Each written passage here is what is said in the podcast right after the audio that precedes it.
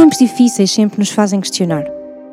Questionar o que não entendemos ou até aquilo que simplesmente nunca quisemos parar muito para pensar. Secretamente perguntamos: será o fim? Não, ainda não é o fim. Mas e se fosse? Será que estou preparado? Mas preparado para quê? É inevitável avaliarmos o tempo e pensar: será que temos tempo? Quantos de nós, até lá no fundo, sabemos que há coisas que não estão corretas na nossa vida, mas prometemos a nós mesmos que depois, mais tarde, vamos ter tempo de nos arrepender e mudar. Mas será que vamos ter esse tempo? Controlamos nós o tempo da nossa vida? E aquelas perguntas existenciais que, às claras ou secretamente, acabamos todos por ter? O que é que estou aqui a fazer? Quem sou eu? Para onde vou? Que caminho devo escolher? Talvez até estejas cansado. Sentes necessidade de ser amado e respeitado. Estás farto de ouvir frases como não serves para nada, não vales nada, és feio, nunca vais ser ninguém na vida. Talvez o teu escape para tudo isso são outras coisas que lá no fundo não te completam, mas servem para suprir algum tipo de necessidade ou então simplesmente para criar em ti algum tipo de afirmação. Às vezes perguntas porque nada te parece suficiente. Talvez seja porque estás à procura no lugar errado, nas coisas erradas, nas pessoas erradas. É possível até que haja em ti algum tipo de culpa. Culpas os outros e a ti mesmo. Talvez haja coisas na tua vida que nunca ousaste pronunciar. Escondeste de todos e tentes até esconder de ti. Mas a culpa remói e o sentimento de solidão e de abandono às vezes perseguem-te. Há lembranças passadas que tentas esquecer, mas é no silêncio da noite que elas mais te atormentam. Estas palavras soam-te duras? Acredita que estão carregadas de amor e não de condenação. Todos nós temos e nascemos com um propósito. Sim, tu foste criado com um propósito. Foste criado de forma intencional para um propósito específico num tempo específico, que é agora. E podes pensar que não és merecedor desta notícia. Eu, um propósito? Sim, tu. Podes pensar que não mereces uma coisa tão grandiosa e sabes que mais? É verdade, não mereces. Nem tu, nem eu. Mas não é por merecimento, é por amor. É porque existe alguém que te escolheu amar assim, tal como tu estás. Esse amor, ao contrário de tantos que já podes ter conhecido e experimentado, é incondicional e sem preço. Esse amor foi demonstrado numa cruz. Numa cruz? Sim, muitos pensam que ela é só mais um pedaço de madeira, mas o que não sabem é que por trás da cruz existia amor. Esse amor não te ama pelo que fazes nem pelo que és. Ele simplesmente ama porque aquele que se entregou nela é amor. Antes sequer de conheceres a ti mesmo, Deus já te conhecia, Deus já te tinha visto, Ele já tinha feito planos de amor para ti. Custa a crer? Não tenhas medo. Ele ama-te, não desistiu de ti e quer ser parte da tua vida. Estás à espera? O tempo de mudar o teu rumo, o teu destino é agora e a bola está do teu lado. Decide por Ele. Venha Jesus e o novo tempo chegará à tua vida. Simplesmente liga-te a Ele.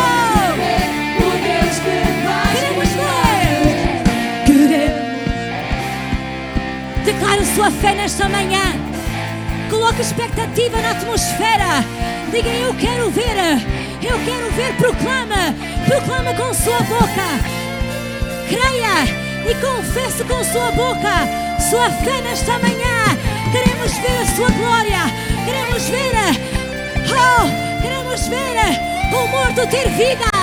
Queremos ver milagres. Queremos ver curas. Queremos ver a manifestação da sua glória nesta manhã. Quantos querem ver? Canta! Queremos ver sua glória vida ao morto e ensinar a nuvem de testemunhas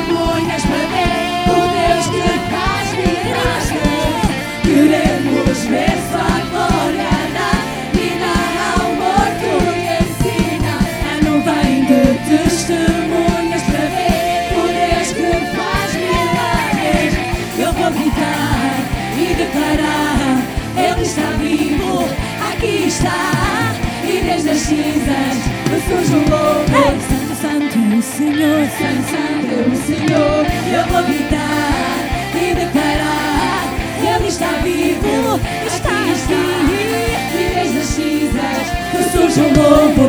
Santo, Santo é o Senhor. Santo, Santo é o Senhor, oh, oh, oh, oh, oh. Juntos!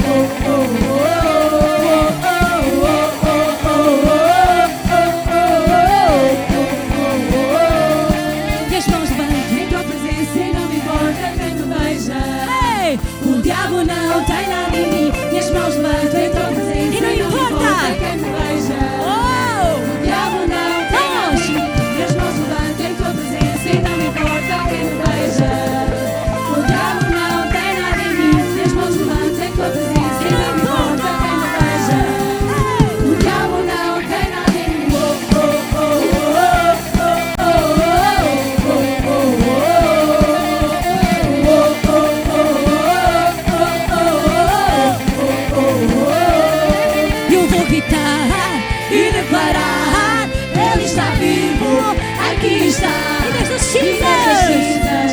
ressurge um novo Santo, Santo é o Senhor. Santo, Santo é o Senhor Eu vou gritar e declarar Ele está vivo, aqui está E desde as cinzas ressurge um novo Santo, Santo é o Senhor. Santo, Santo é o Senhor Quero ouvir esse som, igreja! Vamos!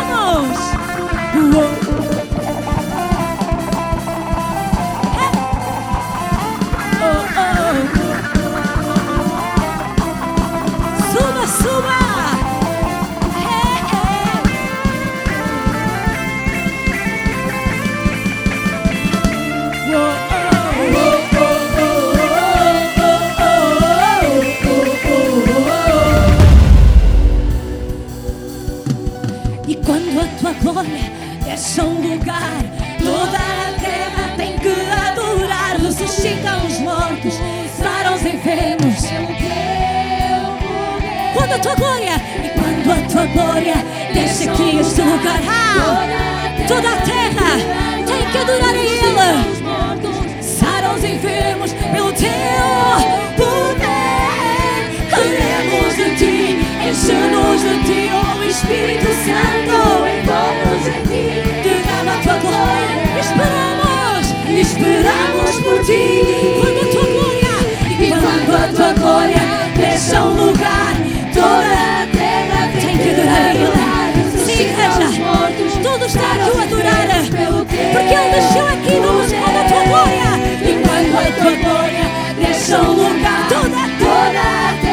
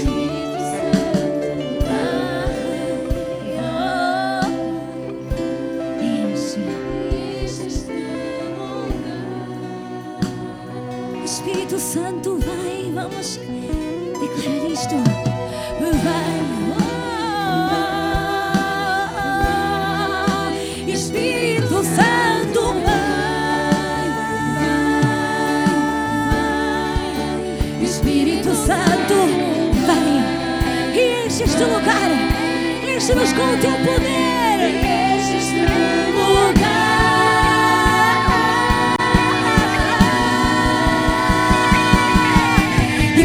a tua o lugar, toda tem que adorar. Ressuscita os mortos, os enfermos pelo teu poder. Quando a tua glória, quando a tua glória enche o lugar,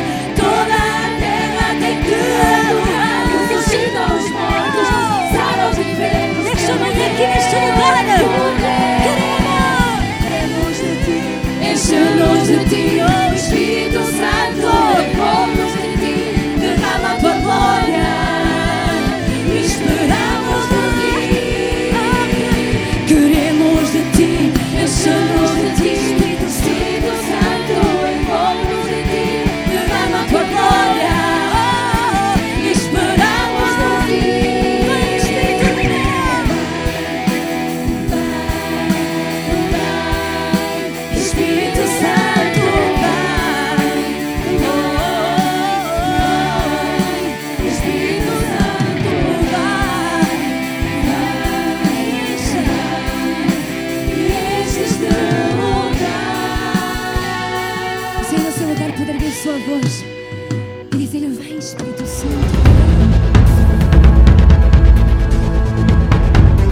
Nesta manhã eu quero continuar a falar sobre troca divina, que nós começámos a falar na semana passada.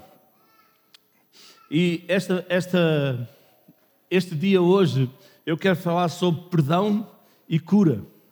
Ora, ou seja, a transferência que houve na cruz. A cruz foi uma transferência.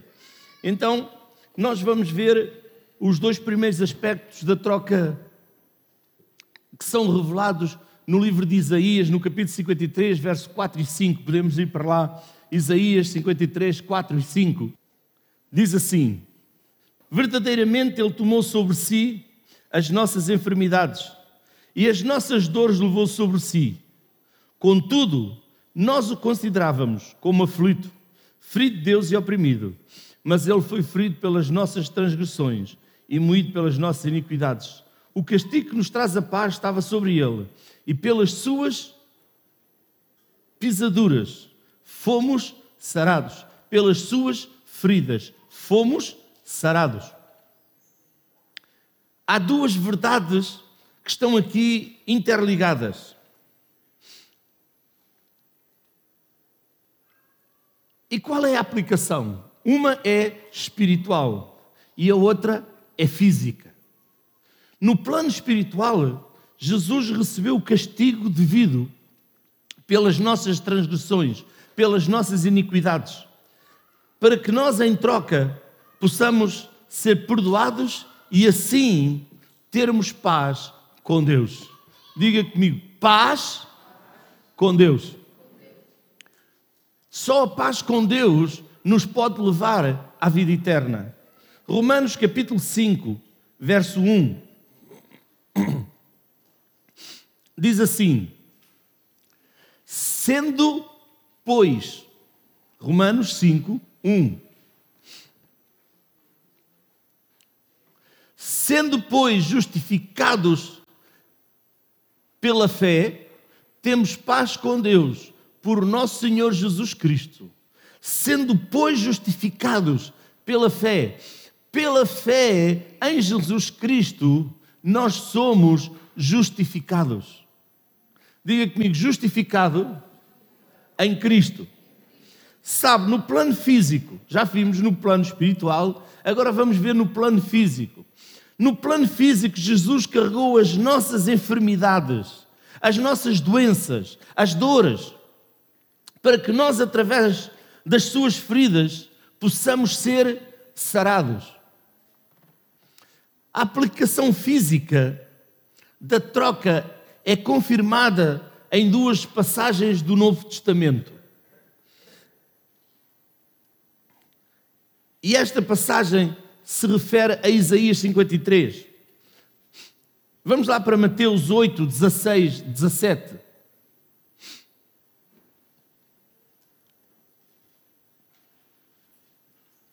Oito, 16 e 17. E chegada à tarde, trouxeram-lhe muitos endemoniados, e ele, com a sua palavra, expulsou deles os espíritos e curou a todos os que estavam enfermos. Isto aconteceu para que se cumprisse o que fora dito por intermédio do profeta Isaías. Ele tomou sobre si as nossas enfermidades e levou as nossas doenças. Então nós podemos ver Mateus, no livro de Mateus, a confirmação daquilo que já tinha sido falado por, pelo profeta Isaías, lá em, em Isaías 53. Ainda podemos ver no Novo Testamento, outra vez, o apóstolo Pedro a referir-se a Isaías 53, de 3 a 6. E em 1 Pedro 2, 24, diz isto: E ele mesmo, ele, Jesus, levou em seu corpo os nossos pecados sobre o madeiro, para que, mortos para os pecados, pudéssemos viver para a justiça. E agora diga comigo: pelas suas feridas fostes sarados. Diga comigo: pelas suas feridas eu fui sarado. No reino de Deus, tudo se toma e se adquire pela fé. Então nós temos que crer que a palavra de Deus é para nós hoje e temos que tomar dessa vitória. Porque na cruz houve uma dupla troca. E essa dupla troca está descrita nestes versículos que nós acabamos de ler. Jesus foi castigado para que pudéssemos ser perdoados. Lá em Romanos diz a palavra de Deus que todos pecaram e destituídos estão da glória de Deus, ou seja, todos pecaram e separados estão de Deus. Jesus foi ferido para que pudéssemos ser sarados. Então a cruz é uma troca. Diga comigo, a cruz é uma troca de tudo quanto eu tinha para Jesus e de tudo que Jesus tinha para mim.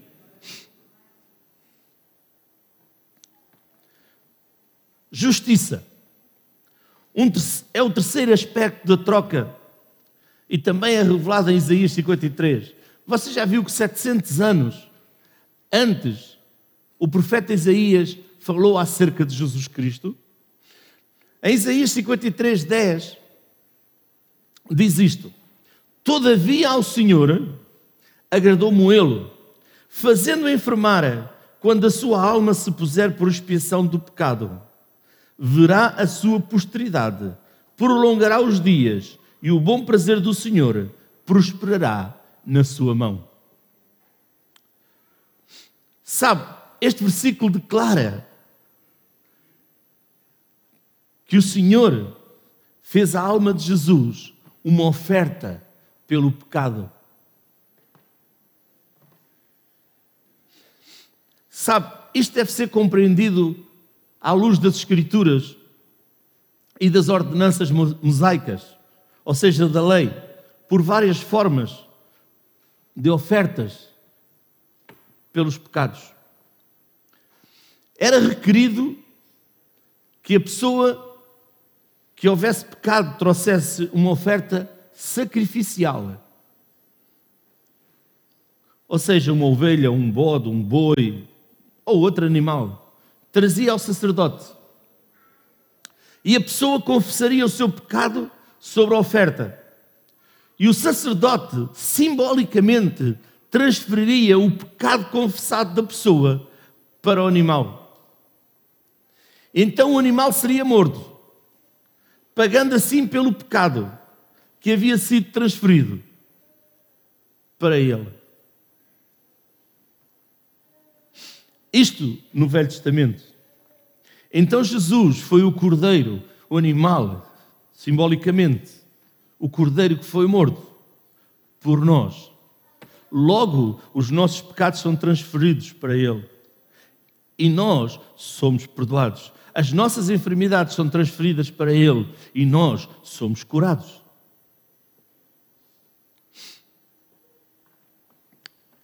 Sabe, na presciência, na previsão, na previsão de Deus, tudo isto foi projetado ou intencionado para simbolizar o que iria ser concretizado pelo último, o todo suficiente sacrifício de Jesus.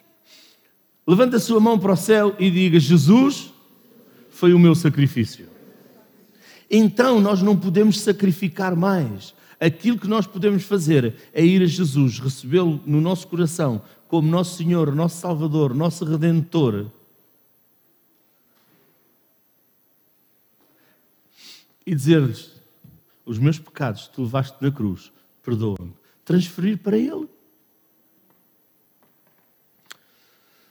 Sabe, naquela cruz, os pecados de todo o mundo foram transferidos para a alma de Jesus. O resultado está descrito também no livro de Isaías. O capítulo 53 é poderoso.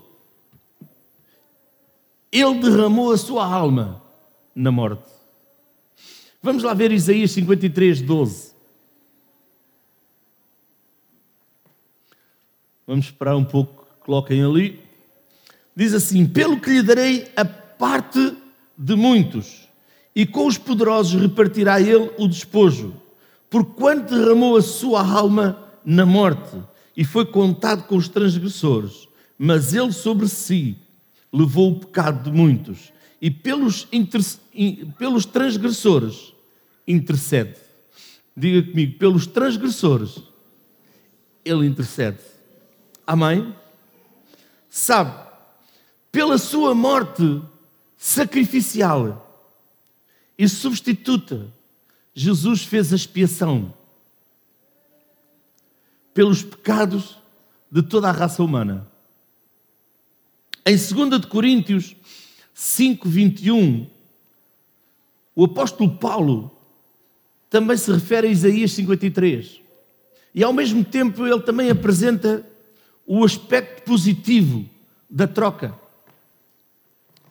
E diz assim: aquele que não conheceu pecado, ele, Deus, o fez pecado. Fez quem? A Jesus. Por nós. Para que nele fôssemos feitos justiça de Deus. Diga, eu fui feito justiça de Deus.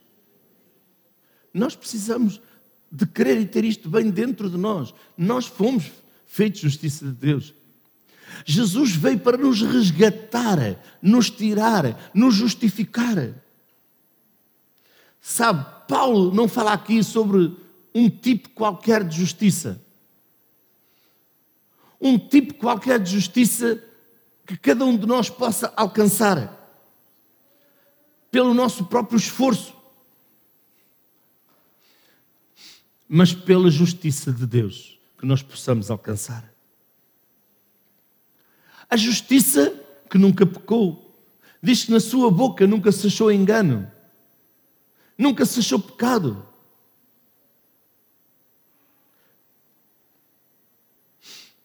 Nenhum de nós poderá merecer isto. Pastor, nenhum de nós poderá merecer isto. Não. A justiça está tão longe de nós como a terra do céu. Somos justificados em Cristo. Isto somente poderá ser recebido pela fé. E este terceiro aspecto, a justiça, da troca, pode ser resumido de uma forma: Jesus foi feito pecado com a nossa iniquidade, com a nossa maldade, para que nós pudéssemos ser feitos justos com a sua justiça.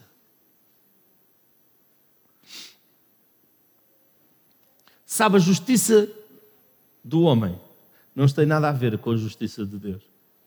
Nós somos justificados em Cristo. Outro aspecto é vida. Diga comigo, vida. Quem é que quer vida?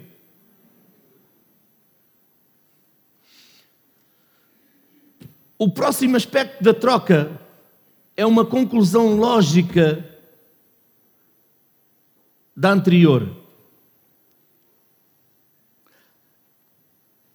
Tanto no Antigo como no, Novo Testamento, toda a Bíblia enfatizam que o resultado do pecado é a morte.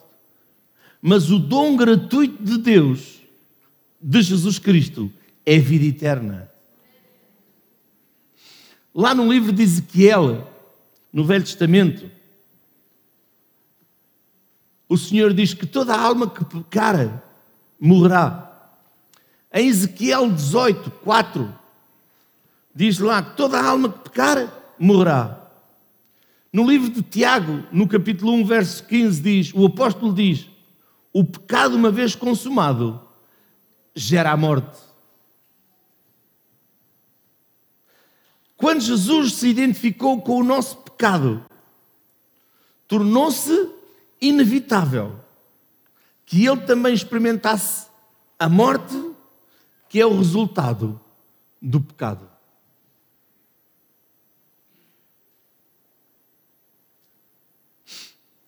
E você acha que Jesus Cristo poderia ou deveria morrer? Ele nunca tinha pecado.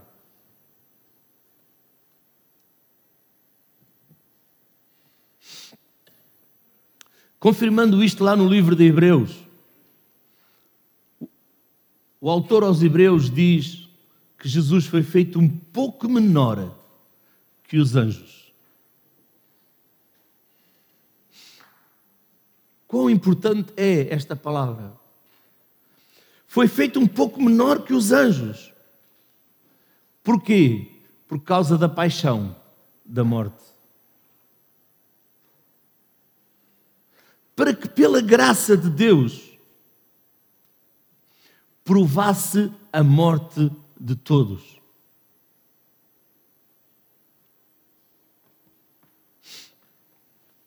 Você já encontrou alguma pessoa perfeita? Não há ninguém que seja perfeito. A única pessoa que foi perfeita foi Jesus Cristo, que veio cumprir tudo aquilo que o Pai tinha programado para ele. E ele o cumpriu.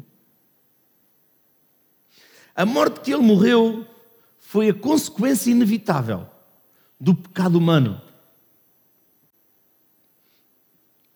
que ele levou sobre si. Ele carregou o pecado de todas as pessoas. E assim morreu a morte que lhes era destinada. Ou seja, quem é que devia de ir àquela cruz? Na verdade, era você e eu. Mas Jesus foi àquela cruz por si e por mim em troca para todos o que o aceitam, seu sacrifício substituto.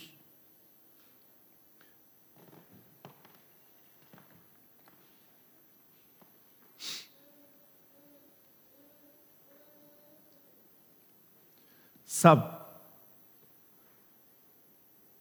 nós às vezes pensamos que se pode substituir Hoje já substituem corações, substituem-se rins, metem-se dentes novos.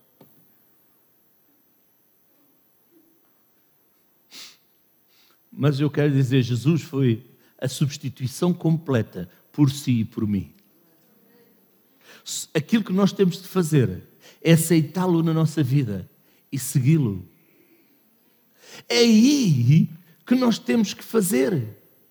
Aceitar Jesus Cristo e segui-lo.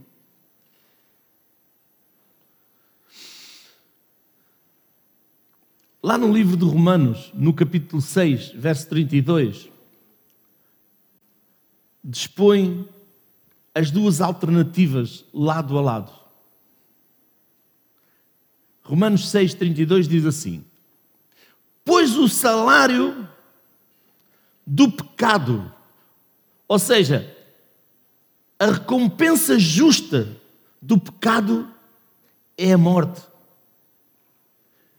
Mas o imerecimento, ou seja, o dom gratuito de Deus aquilo que nós não merecíamos é a vida eterna em Cristo Jesus, nosso Senhor. Aquilo que nós não merecíamos, nós temos em Jesus Cristo.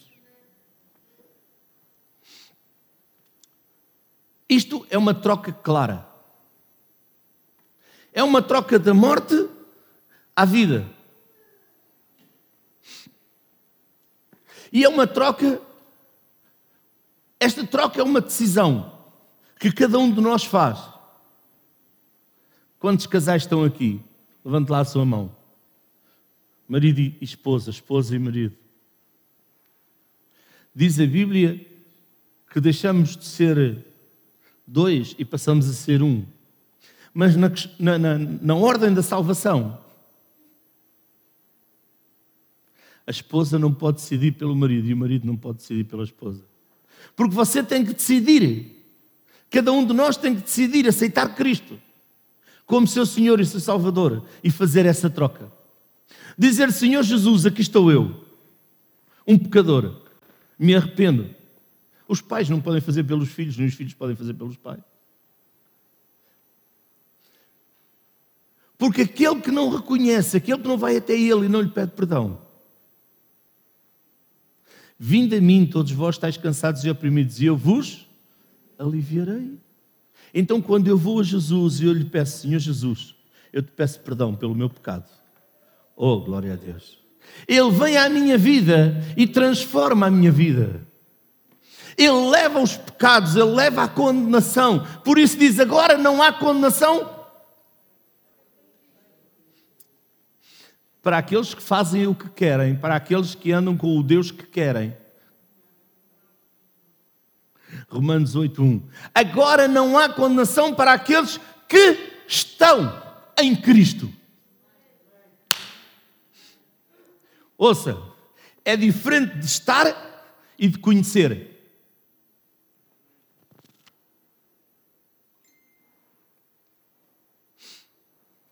É diferente de estar e de conhecer.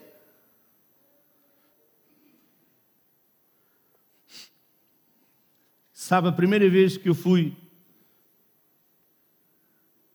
à Eslováquia, eu não conhecia.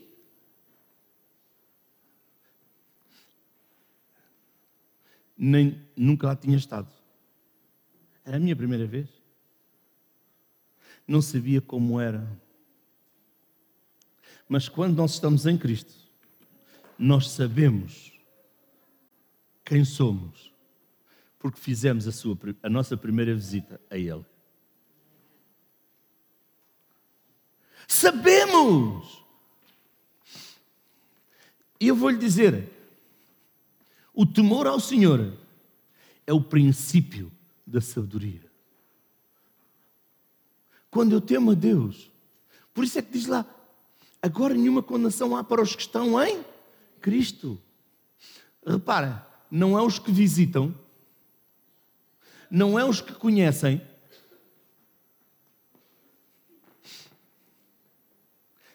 É os que estão. Vocês não está cá. É os que estão. Sabe, eu nunca tinha lá estado em, em na Eslováquia, Manska, Bistriska. E não sabia que aquilo era gelado. Que tinha muita neve. Que era frio. Mas era um frio que se aguentava melhor que o nosso aqui. Porque eu nunca tinha estado. Então, quando eu estou, mas ouça, eu fui lá, tive oito dias e voltei não continuo lá. Não sei se vocês me entendem.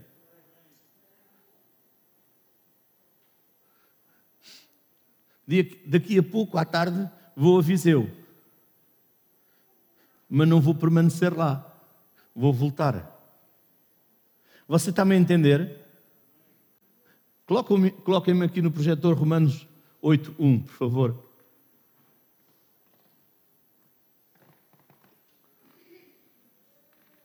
Portanto, agora nenhuma condenação há para os que estão em Cristo Jesus. Estão em Cristo. É diferente de visitar Cristo e de estar. Por isso é que Jesus vinde e segui-me. Porque quando nós viemos a Cristo, permanecermos nele, o seguimos. Então é uma troca.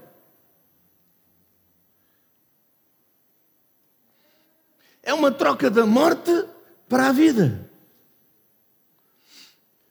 Sabe, assim este aspecto, pode, podemos resumir nisto. Jesus morreu a nossa morte para que nós possamos receber a vida eterna.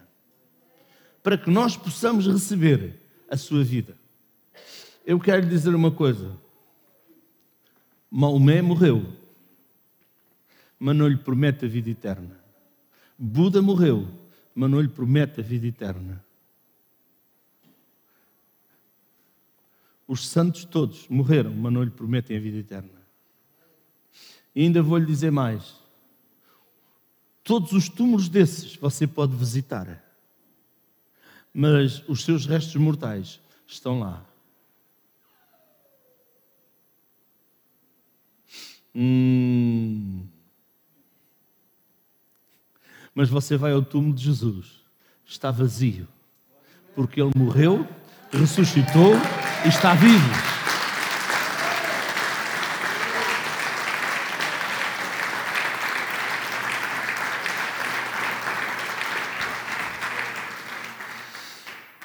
Sabe, outro aspecto é a abundância.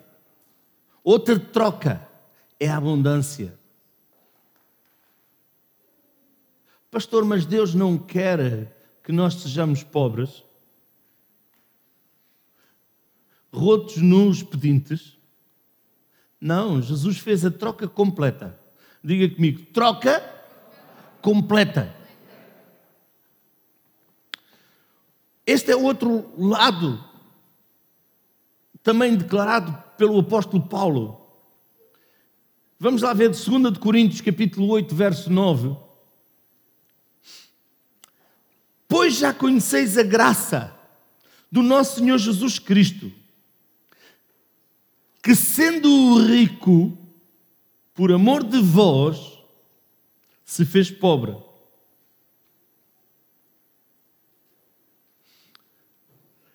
Para que, pela sua pobreza, vos tornasseis ricos. Repare, Jesus, que era rico, se fez pobre. Diga comigo, troca. Ou seja, ele levou a pobreza que havia em nós para nos dar a abundância que havia nele, a riqueza que havia nele. Vamos continuar a ver. Isto é uma troca clara. Diga comigo, troca. Hum. Diga, troca, troca. da pobreza à riqueza na verdade, é uma transação de um sítio ao outro. Assim como a vida eterna é uma transação do pecado, da morte eterna à vida eterna, também aqui é uma transação. Sabe, Jesus fez o pacote completo para nós. A encomenda veio completa. Jesus tornou-se pobre para que nós nos tornássemos ricos. Pastor, eu sempre ouvi que tínhamos de ser pobres. Quando foi que Jesus se tornou pobre? Na verdade, algumas pessoas imaginam imaginam-no como pobre durante o seu ministério na terra. O seu ministério terreno de Jesus aqui na terra, muitas pessoas o imaginam pobre. Mas eu quero dizer, isso não é correto. Isso não é verdadeiro. Na verdade, ele não possuía ou tinha consigo muito dinheiro. Mas em tempo algum lhe faltou alguma coisa. Claro que ele ia buscar coisas, dinheiro, alimentou, não de forma usual. Lucas 22, 35.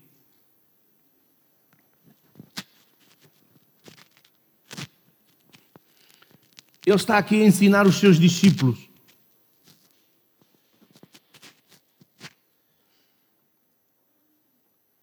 E disse-lhes: Quando vos mandei sem bolsa, alforge ou alparcas, faltou-vos porventura alguma coisa?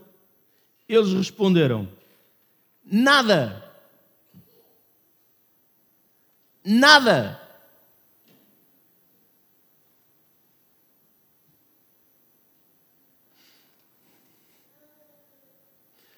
Portanto, não sendo pobre, ele e os seus discípulos regularmente davam aos pobres. Vamos lá ver João 12, capítulo 12, verso 4. João 12, 4.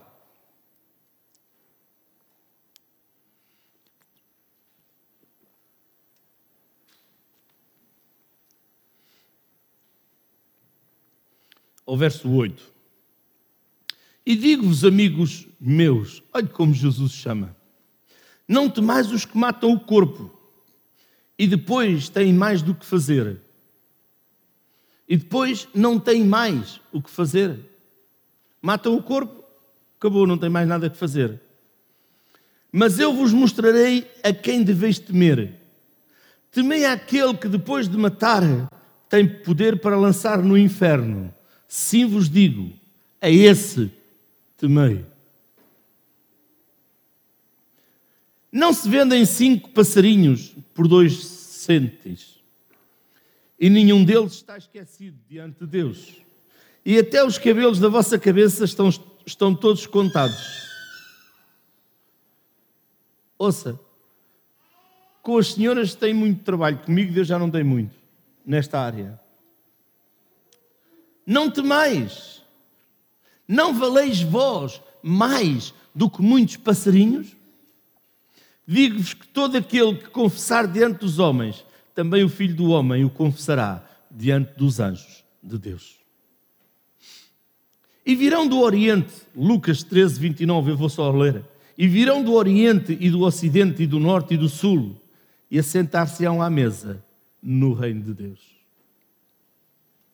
É verdade que os métodos pelos quais Jesus arranjava dinheiro eram pouco convencionais.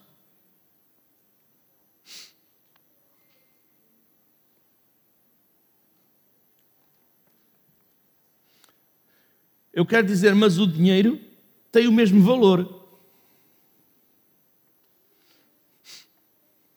Vindo da boca de um peixe ou vindo do banco? Ou será que se ele vier da boca de um peixe tem menos valor do que aquele que vem do banco?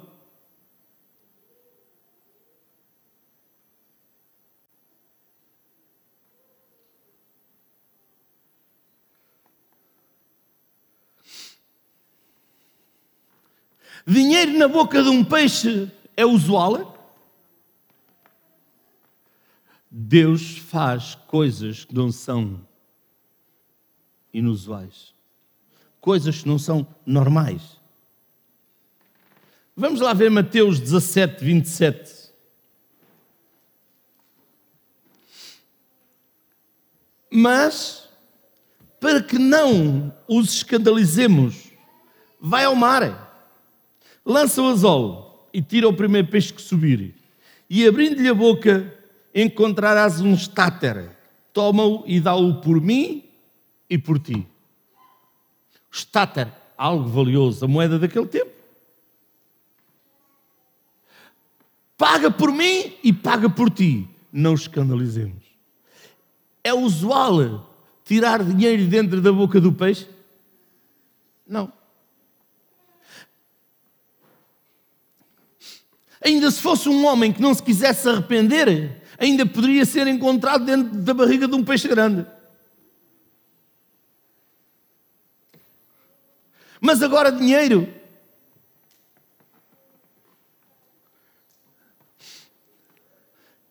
Quem é que quer ir para dentro da, da barriga da baleia? É melhor nos arrependermos a tempos do que passarmos por lá. Sabe, os meios de Deus de providenciar comida também foram às vezes pouco convencionais. Mas um homem que consegue providenciar alimento para 5 mil homens, mais mulheres e crianças.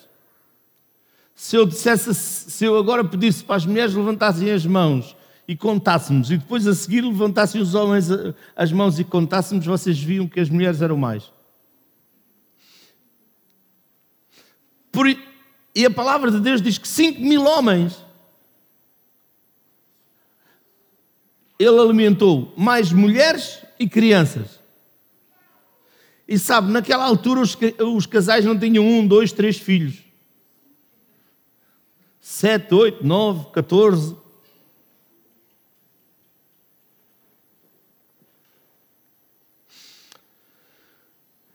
Certamente Jesus não seria considerado pobre pelos padrões normais. Vamos, vamos ver Mateus 14, 15, 21. E sendo chegada a tarde, os seus discípulos aproximaram-se dele, dizendo: O lugar é deserto. E a hora é já avançada despede a multidão para que vão pelas aldeias e comprem comida para si. Este foi o relato dos discípulos de Jesus. Olha, despede a multidão porque já é tarde. E que eles vão pelas aldeias e comprem comida para eles. Só que Jesus os surpreendeu. Jesus, porém, lhes disse: Não é mister que vão, dá-lhes voz de comer.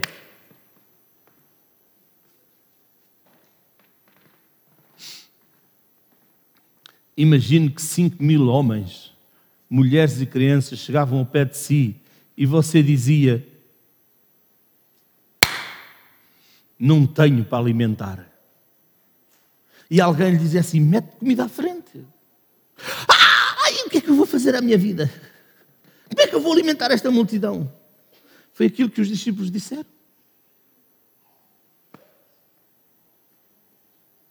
Mas Jesus não colocou as mãos na cabeça, não disse aquilo que ia fazer. Ai, o que eu vou fazer? Disse: alimentai-os.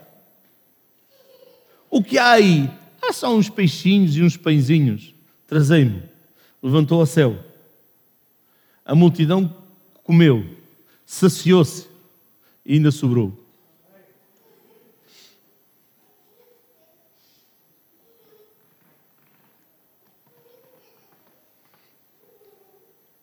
Então eles lhe disseram: Não temos aqui senão cinco pães e dois peixes. E ele disse: Trazemos aqui, tendo mandado que a multidão se assentasse sobre a erva, tomou os cinco pães e os dois peixes e erguendo os olhos ao céu, os abençoou e partindo os pães, deu-os aos discípulos. E os discípulos à multidão. E comeram todos, e saciaram-se, e levantaram dos pedaços que subjaram duas alcofas cheias, E os que comeram foram quase 5 mil homens, além das mulheres e das crianças. Na verdade, em todo o seu ministério, Jesus foi um exemplo de abundância, como é, é bem definido em toda a Bíblia. Ele sempre teve tudo o que precisou para fazer a vontade de Deus na sua própria vida.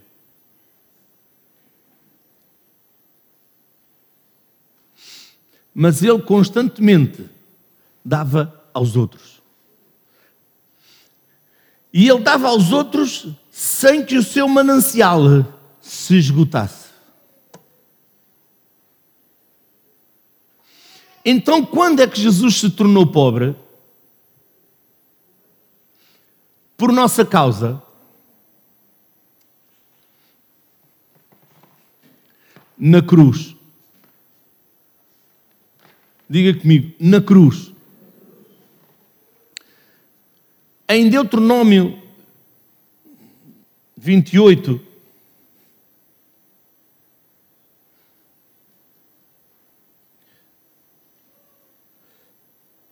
quarenta e oito, Moisés resumiu a pobreza absoluta em quatro expressões: fome, sede, nudez e falta de tudo. Podemos lá ler Deuteronômio 28, 48.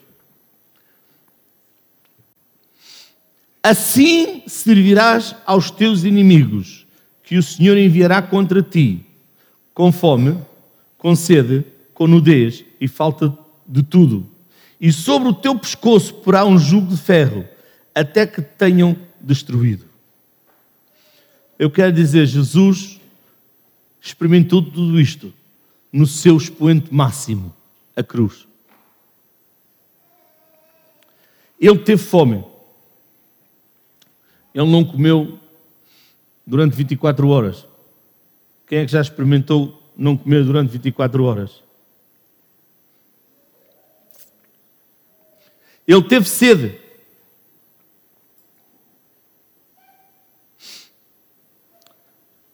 Deram-lhe vinagre.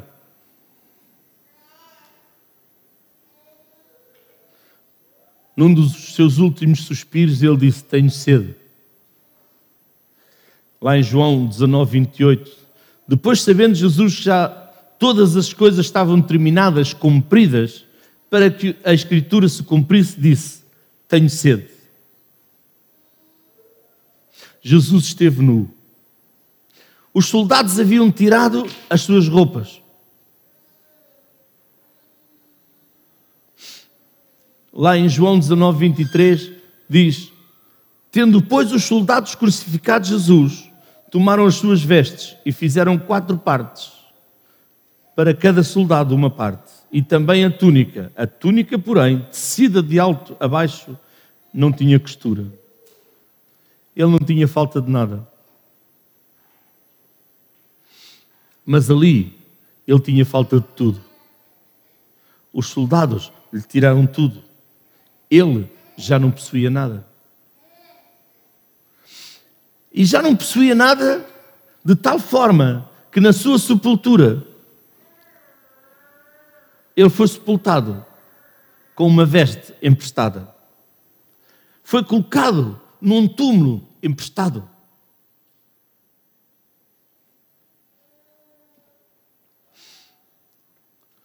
Lá em Lucas 23, 50, diz assim: E eis que um homem por nome Jesus senador, homem de bem e justo, que não tinha consentido no conselho que condenou Jesus, e nos atos dos outros, José de Arimateia, cidade dos judeus, e que também esperava o reino de Deus, esse chegando a Pilatos pediu o corpo de Jesus, e havendo tirado, envolveu-o num lençol, e pô-lo no sepulcro escavado numa pedra, onde ninguém ainda havia sido posto eu vou lhe dizer, aqui Jesus experimentou a pobreza absoluta por nós.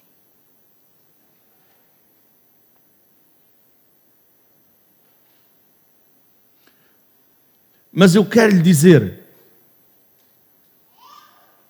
em 2 de Coríntios,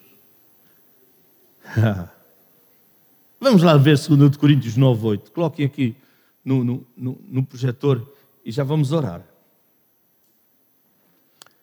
E Deus é poderoso para fazer abundar em vós toda a graça, a fim de que, tendo sempre em tudo, e agora toma atenção, toda a suficiência, abundeis em toda a boa obra. Diga comigo, toda a suficiência. Tudo aquilo que é necessário para si, Jesus proveu naquela cruz. O apóstolo Paulo é cuidadoso a enfatizar que a única base para esta troca é a graça de Deus.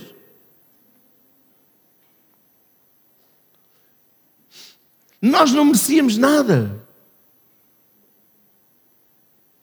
Só pode ser recebido pela fé. Sabe, muitas vezes a nossa abundância será como a de Jesus. Enquanto esteve na terra, podemos não ter grandes quantidades de dinheiro ou contas bancárias recheadas, mas dia após dia teremos o suficiente para suprir as nossas necessidades. E mais alguma coisa para ajudar e suprir as necessidades dos outros. Uma razão importante para este nível de provisão é indicada pelas palavras de Jesus.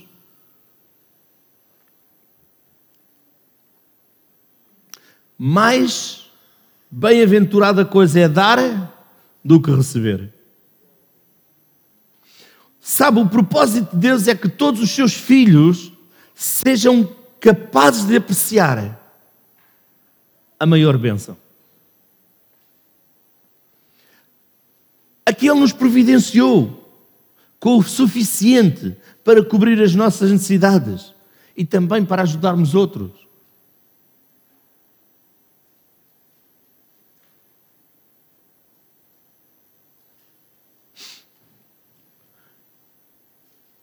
Diga comigo, Jesus suportou a minha pobreza para que eu possa participar, partilhar da sua abundância. Jesus nos tirou da morte para a vida eterna, nos trouxe a justiça, nos trouxe a cura, nos trouxe o amor, nos trouxe a alegria e também trouxe abundância. Nesta manhã, se você está aqui e você nunca teve um encontro real com Jesus, se você nunca disse, Senhor Jesus, eu te recebo como meu Senhor, meu Salvador, perdoa os meus pecados. Hoje eu quero orar contigo.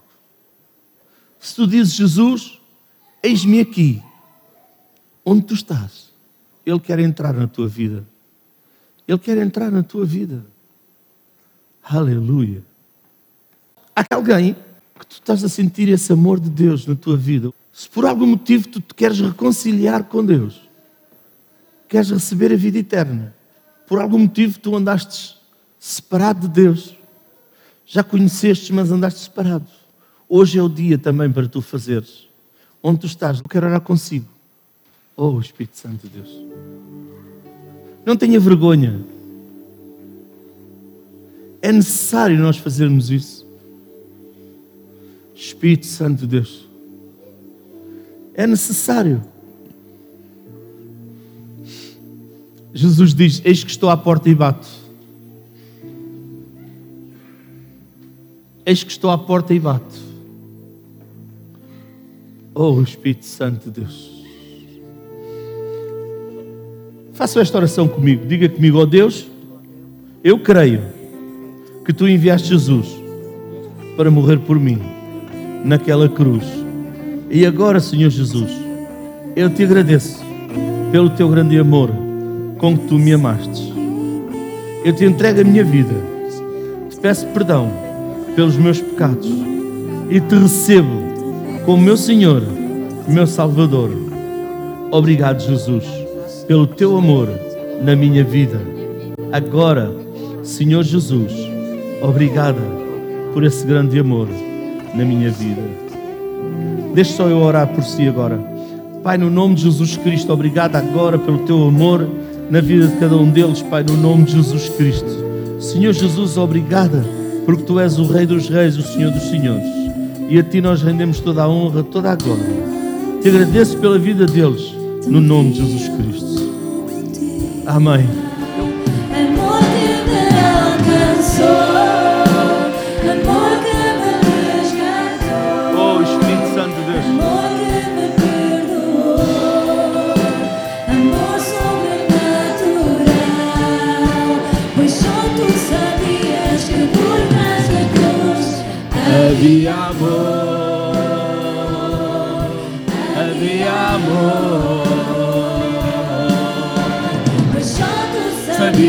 que por trás da cruz havia amor.